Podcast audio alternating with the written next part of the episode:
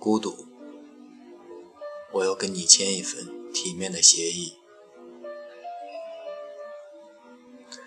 听说五十二赫兹是最孤独的频段，因为其他的鲸鱼都听不到。马尔克斯在《百年孤独》中用悲壮的笔触写道：“即使是最狂热、最坚贞的爱情，归根结底也不过是一种转瞬即逝的现实。唯有孤独永恒。如果平庸和才华可以做选择的话。”我想，大多数人会选择才华，可他们却忽略了一件事情：有才华的人大多孤独。我不知道是不是这种孤独成就了才华，反正孤独使得他们的文字、作品、思想熠熠发光。一九六一年。福克纳在得知海明威逝世的消息时说：“我不喜欢走捷径回家的人。”是的，没有人喜欢，除非命运在中途叫停。海明威的一生充满了传奇色彩，参加过一战，枪林弹雨的战场生活锻造了海明威刚毅坚强的个性。我可以被杀死。但是不会被击败。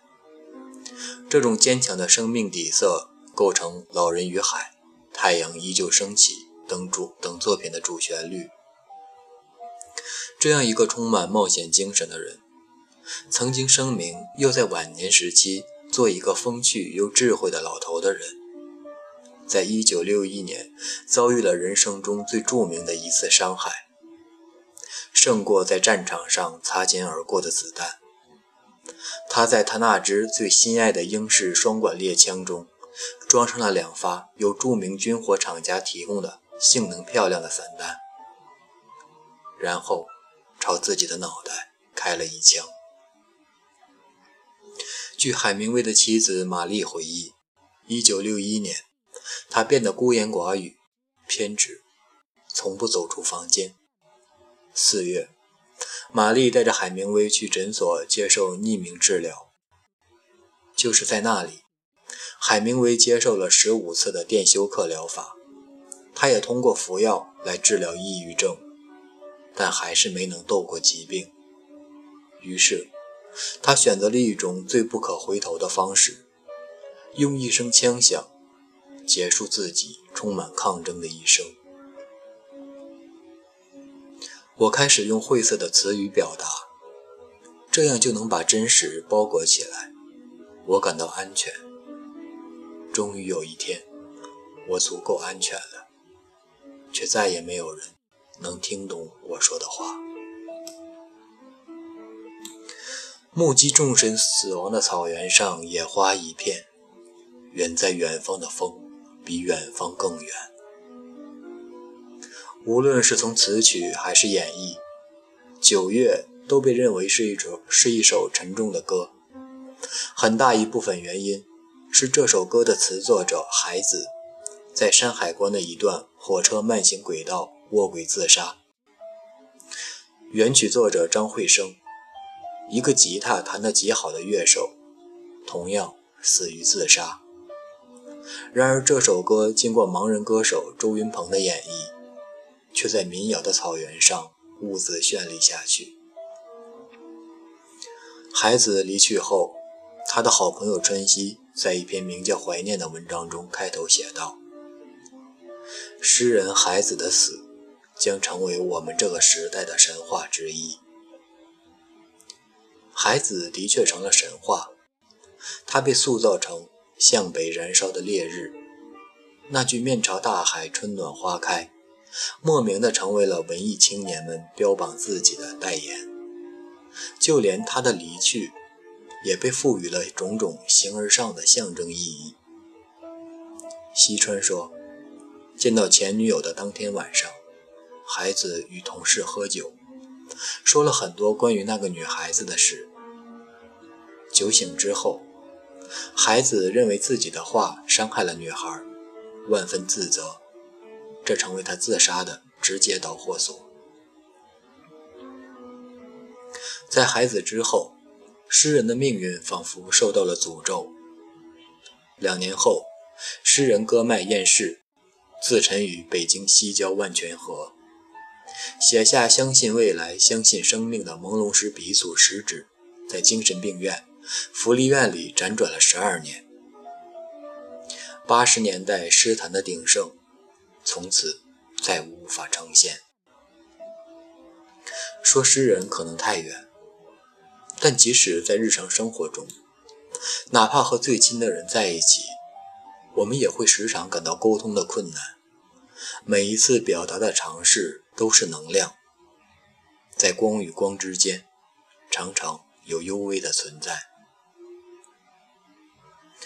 我记得去年去香港旅行的时候，站在文华东方酒店下，周围是香港的万家灯火，鼎沸的人生。从来不因为哪一个人的离去而平息。我似乎看到十三年前的夜晚，有这样一个人，站在二十四楼的窗台，楼下是他长大的香港，是见证他从不知名的小卒一步步奋斗到巨星的土地。这里有他孤独的幼年，有他命运的归途。耳边是呼啸的风。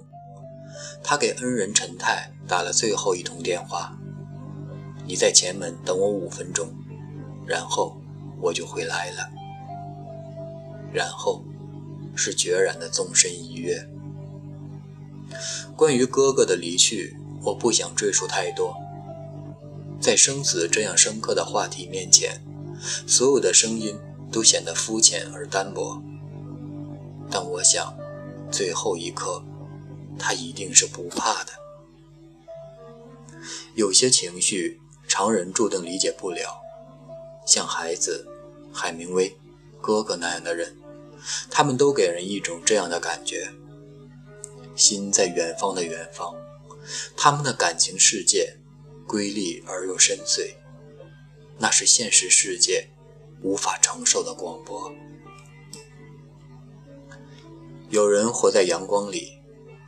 可也有人活在阴影中，在一些隐秘的角落，他们与命运拉锯着，他们的抗争悄无声息，心里的赫兹一遍遍被放大，却没人听得到。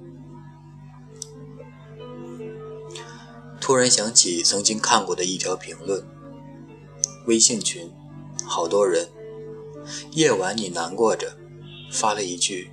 有人在吗？没有任何回应。你发了一个十块钱的红包，分成二十份，七秒被抢光。你激动，发了一句：“你们都在呢。”没有任何回应。其实我们都有过孤独的体验，在某个雨打窗台的夜晚，那些细枝末节的情绪。就像夏天角落蔓延的触须，轻轻地挠着你。我们通常把这种情感体验叫做感性，有时也叫矫情。有人的感性被扩音器般的放大，囿于其中，城池的墙壁牢不可破。阿桑在叶子中用沙哑的嗓音唱着。狂欢是一群人的孤单，孤单是一个人的狂欢。我们不断的出走，投入汹涌的人群，却发现孤单从未远离。孔乙己说：“你知道茴香豆的茴有几种写法吗？”也许他只是想找个人做朋友罢了。